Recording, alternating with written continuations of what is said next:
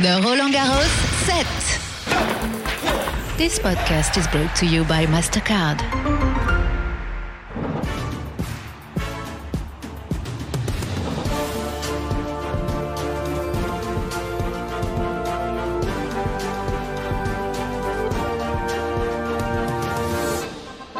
Friday night in the French capital, and under clear skies, the tennis continues as we head towards the end of week one. Hello and welcome to Night and Day at Roland Garros. It's been another busy day on the clay courts of Paris. So, here for you is a little bit of what's on its way on this evening's show. Djokovic's quest for Grand Slam title 23 continues. Sabalenka makes the second week in Paris for the first time and Philippe Chatrier all set to take centre stage. And the men who'll be taking centre stage, they'll be walking out in around 20 minutes from now, is the Canadian Denis Shapovalov. And then this man here. Now, look out for him. You've got to look for the white baseball cap. And then you will find the world number one, the 20 year old Carlos Alcaraz. Now, he arrived at 1.39 this afternoon in preparation for this evening, and he was accompanied by his team. We're going to get to the completed matches very shortly, but a lot of tennis to keep an eye on for us during the show. And we start with Court Simone Mathieu, where Lorenzo Musetti is up against Cameron Norrie. Norrie, the slightly higher ranked, the two at 14 to the 17 of Musetti. And the Italian was flawless through the first two sets. Now, he is yet to drop a set at these championships, but Norrie has said in the past it takes him about an hour and a half or so, and then he really gets into the match. He can hang tough, physically so, so strong. So it's going to be interesting to see how that third set develops. And we will, of course, keep an eye on it throughout the course of the show. And another match we'll be checking in on is Diego Schwartzman against Stefano Tsitsipas, with Tsitsipas a set to the good. But let's look through some of the completed matches from the day. And we're going to stay in the men's draw. And we're going to start with the two time Roland Garros champion Novak Djokovic too happy at the second set, but he said it was because it was so important to win that second set and looking to book his place as he did in the Roland Garros round of 16 for the 14th consecutive year. Two time champion, yet to drop a set. First time since 2018, though, he hasn't been the top seed here, but his stats are amazing. It's the 17th consecutive Grand Slam win for Djokovic. A nice embrace with Alejandro Davidovich Fokina. 24 consecutive sets won and he's now won 40 from 31 slam sets in 2023. And here's what he had to say on court. Of course, win is a win. Um, maybe a little bit too much, you know. Uh, the first two sets, uh, three hours. Honestly, I, I thought, you know, if I if I would lose the second set, uh, we'd probably play five hours today. Um, but you have to be ready. I guess that's that's the grand, that's what Grand Slam is all about best of uh, five, you know, these kind of matches playing on the, on the slowest surface in sport. So, you know, it takes a lot of effort, but uh, we all have to, you know, believe in ourselves and, and, and, and try to make the most out of it. So I'm, I'm proud of, of the performance today, for sure. It wasn't to be for Andre Rublev, the seventh seed and the Monte Carlo champion. He had a two sets to love lead against world number 48, the Italian Lorenzo Sonego. But it would be Sonego who said he played some of the tennis of his life for his first comeback from two sets to love down. It's his first top 10 win at a Grand Slam. It's his first top 10 win on clay since Rome 2021 when he beat Andrei Rublev. It's his second time in the Roland Garros round of 16. In the live rankings from Sonego, he is up to 39 in the world. What a performance from the Italian. He hung on in there. He turned it round. He got the win. Look at the pure delight on his face. And as you can imagine, he was a very happy man when he came into press. I played, I think, uh, my, my best tennis uh, yeah, this year. And uh, yeah, uh, was a lot of things in my mind, but um, I try to stay focused uh, every point and uh, enjoy Uh, the moment uh, and uh, stay with the, the crowd uh, helped me a lot during the match, and I think I, I play my best tennis. And in the round of 16, Lorenzo Sonego will be facing the 11th seed Karen Khachanov.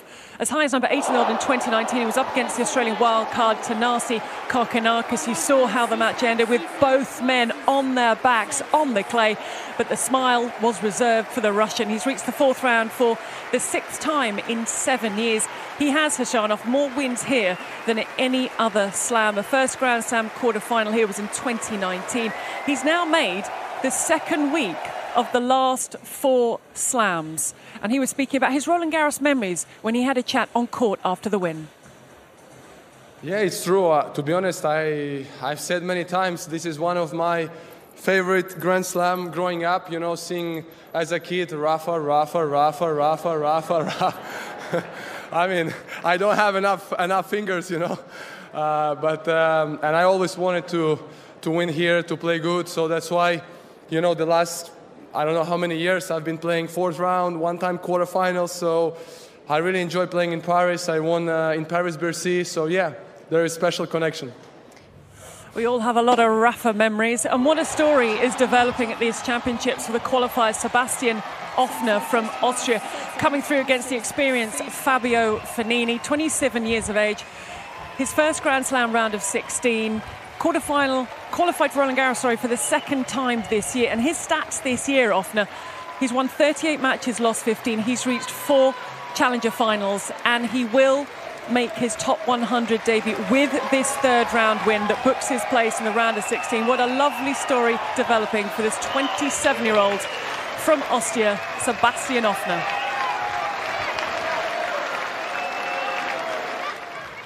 There was shock and there was delight from the Austrian fans. He is through to the round of 16.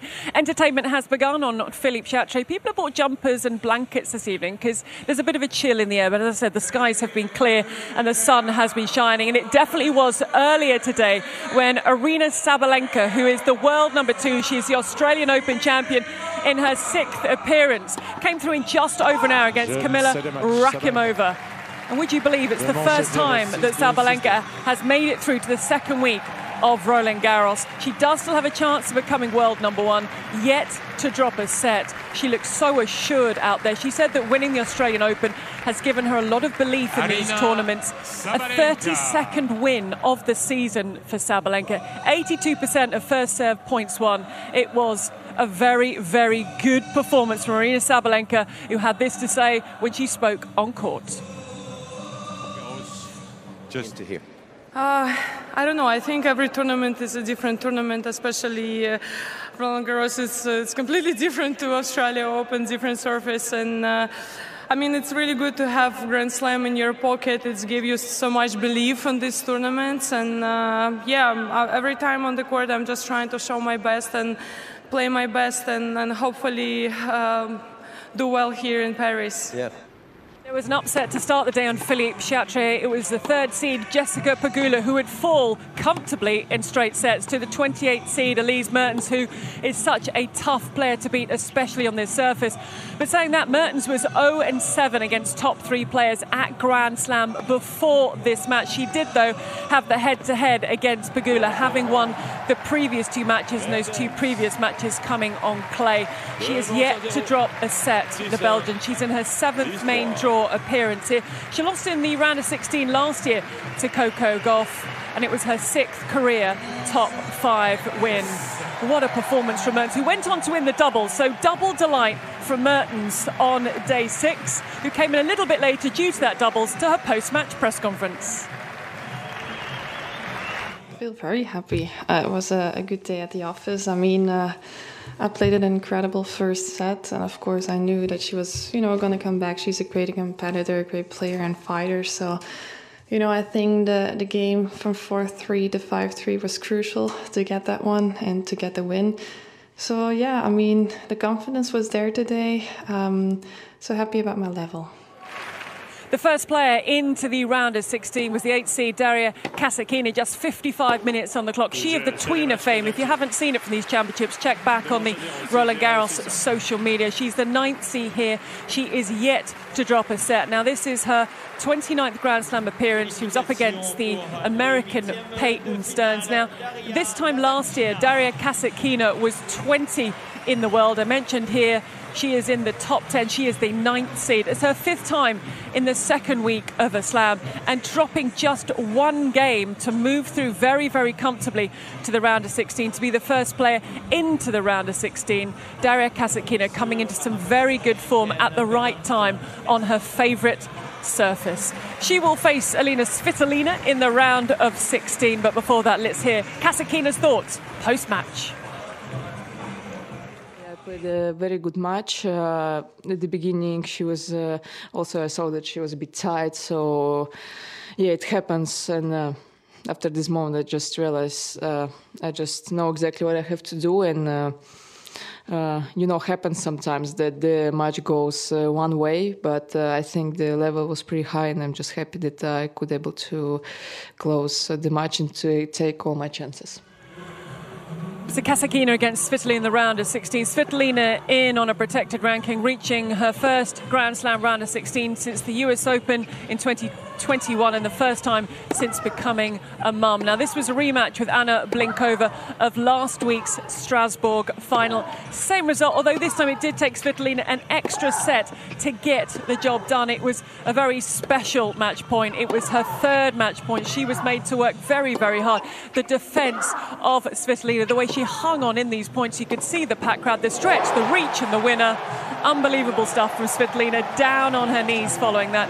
It's the first round of 16 since 2020 here at Roland Garros. The thumbs up to the team. Husband Gael Monfils watching on, absolutely delighted. She said she had zero expectations when she came into Roland Garros. And look at what she's doing. A very happy box, a very assured performance, and it's going to be a very interesting matchup with Daria Kasatkina in the round of 16. And finally, for now, Sloane Stevens moving along very, very quietly. Runner up here in 2018 but getting the win over Yulia Putintseva. A very comfortable first set. She had to come from a breakdown in the second and then was able to stamp her mark on the third set. She is so good and so natural when she is sliding around on the clay. That's her 35th Roland Garros win. She's already said early in the tournament that this is her favourite tournament, her favourite courts four singles players, female players, in the third round from the USA, but she is the first through to the round of 16. The other three play tomorrow, so congratulations to Sloane Stevens.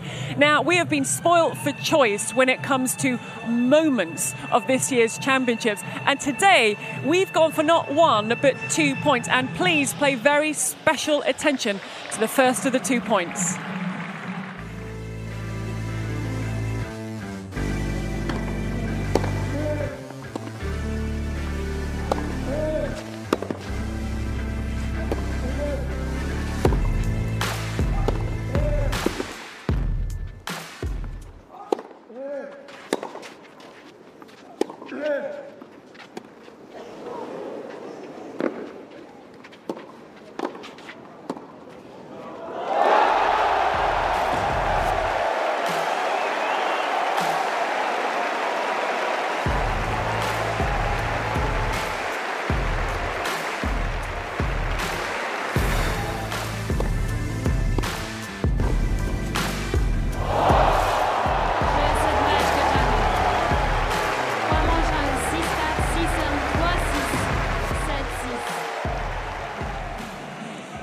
See or hear on that first point, it was a string that broke on the racket of Kokkinakis. It continued for three more shots and that wonderful flick to go on and win the point. And then obviously the follow up point was the second match point for the Russian that took him through to the round of 16. Now, a little bit earlier, we saw the arrival of Carlos Alcaraz, the world number one, mentioned that he would be taking on this man, Denis Shapovalov, who arrived a little bit after Alcaraz and he was in the gym at 5.45, just getting him. He likes to have a chat, does Denis Shapovalov, so he's warming himself up, get everything going before he headed out for practice, which we are going to see a little bit later. I'm not sure my arms could do that, but he's getting himself loose and he's getting himself ready. So, more to come on the night session a little bit later, but we've been bringing you live action throughout the course of the show, and it is back to court Simone Mathieu. And what a performance from this young man, Lorenzo Musetti. He's defeated the 14th seed Cameron Norrie. It looks like he can't believe it. Some exceptional tennis, flawless through those first two sets. It was a little bit tighter in the third, but for Musetti, wonderful run into the round of 16 and yet to drop a set yet to drop a set through to the round of 16, and that is what it meant to the Italian who joins Lorenzo Sonego with Fabio Fognini losing. So the two Italians through to the round of 16 in the men's draw, and congratulations to him. Now, at the start of the tournament, before it began, there is a media day, and we were lucky enough to have access to a handful of players. They didn't know what to expect when they walked through the door. We put some questions to them, and before we put the questions to them, we said, You must answer truthfully. And here are some of the results. I have. You have never. Okay. I have. I have. Because you know, sometimes you're tired, you're, you don't want to go. I have, definitely. Not recently, I would say, but younger, you know. Sometimes you go to some practice or gym session and you're like, why am I doing this? Why I need to go and Yeah, I have, but I think the days that you don't want to go and you go are the days that end up being the best. So uh, I always go. I never like cancel a practice because I didn't want to go. Oh yes, these are quite fun. Once was in the Caribbean? No, lost, no, never. Or some bags look alike and you may have picked the wrong one. That oh. happened to me not long time ago. I've never lost it, that's for sure. Probably the most frustrating feeling when someone else takes your bag.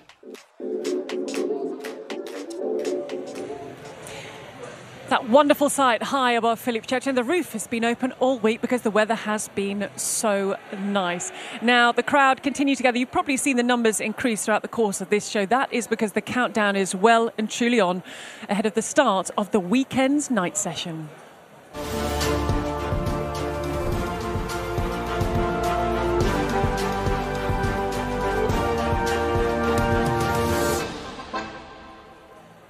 This is what we have to look forward to a first appearance in this year's night sessions for both Carlos Alcaraz, the world number one, just 20 years of age, and he'll be taking on the 24 year old from Canada, Denis Shapovalov. And it's actually a first meeting between the two. So we saw Carlos Alcaraz arrive just before four o'clock this afternoon. Then he headed out onto court two at five o'clock for training. Now, last year he got to the quarterfinals at Roland Garros. There were a lot of new things for Carlos Alcaraz in 2022, including people starting to, to get to know him as he, he made his mark. And boy, did he make his mark last year. Absolutely unstoppable. Feels so comfortable at home, being world number one, becoming a Grand Slam champion. And listen to a few of his numbers for this year. So 2023 was 132 and lost three. Denis Shapovalov now, he was on court too, but that was at six o'clock, so he came out a little bit later. I don't think they crossed over. I think Alcaraz was off about 15 minutes before Shapovalov arrived. He's the 26th seed. Now, his record is 11 and 29 against top 10 opponents. He's 1 and 6 on the clay. He did beat, you will remember, Nadal in Rome in 2022. He's, he's 0 and 8 against number ones, which he'll be hoping to change this evening. And Roland Garros is the only slam that he hasn't reached the quarterfinals of. So he'll be hoping that things change for him this evening when they come out on court. A little bit breezy, it's a little bit cooler. Who's going to prefer the conditions? We talk about the live tennis, and let's get back to some live tennis. You've seen during the course of this show, Lorenzo Musetti book his place in the round of 16. Here is Stefanos Tsitsipas. He raced through the first set against Diego Schwartzman. He's been getting stronger and stronger each round, Tsitsipas.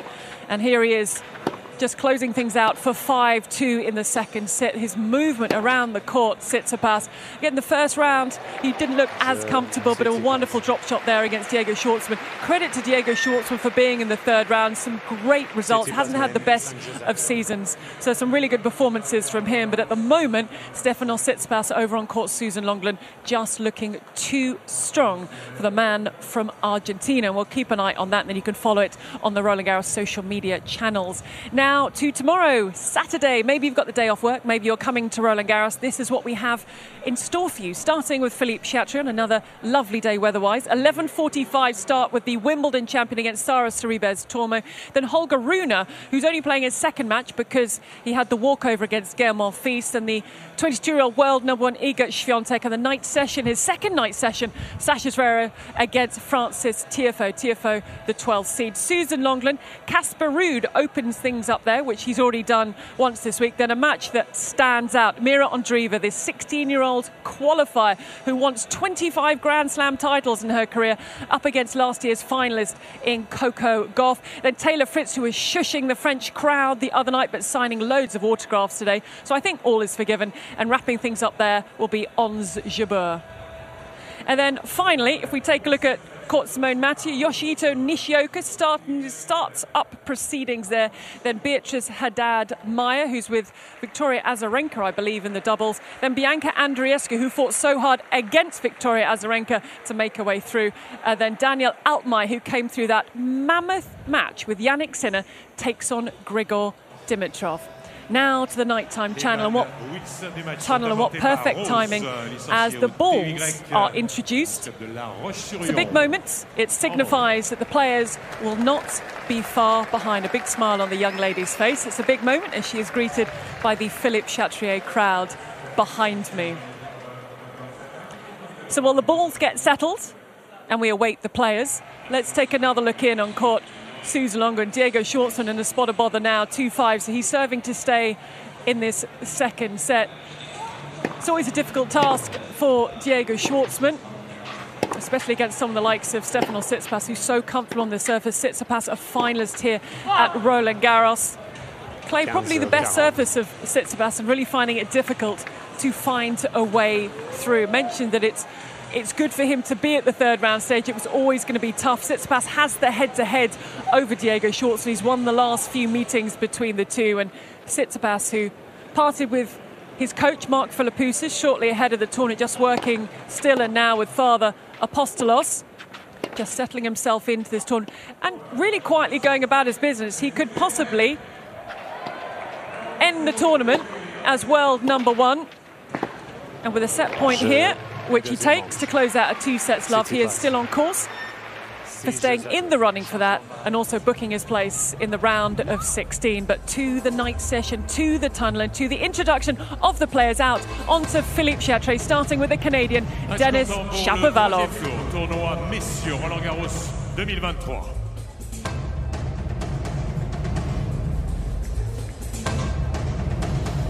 Tournoi Messieurs Roland Garros 2023. Provision rentrée sur le cours et 32e mondial, déjà demi-finaliste en Grand Chelem. Il est canadien. Voici Denis Chapovalov.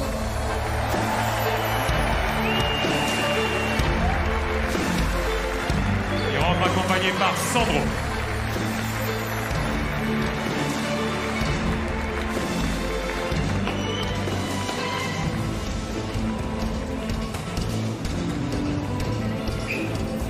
Et il sera opposé à celui qui n'a que 20 ans, déjà numéro 1 mondial, vainqueur d'un tournoi du Grand Chelem, l'Espagnol Carlos Alcaraz.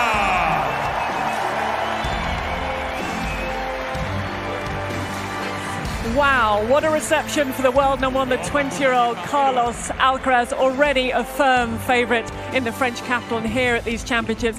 And I cannot wait for this matchup. Remember, it's the first time these two have met. It's intriguing. If Shapovalov can bring some of his best to Philippe Chatrier, it's going to be a very entertaining night of tennis. And you can follow it, as always, via the Roland Garros social media channels or ball by ball commentary on radio Roland Garros with the build up taking place right now. Thank you once again for your company. It's lovely to have it. And we hope to have it again over the weekend, starting with tomorrow night, Saturday, at the same time. Bye for now.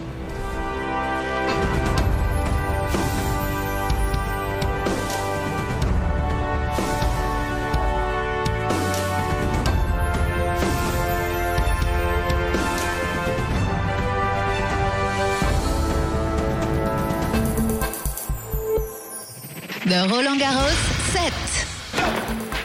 This podcast was brought to you by MasterCard.